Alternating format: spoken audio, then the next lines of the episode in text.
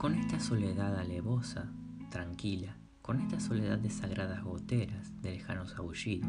de monstruos de silencio, de recuerdos al firme, de luna congelada, de noche para otros, de ojos bien abiertos, con esta soledad inservible, vacía, se puede algunas veces entender el amor.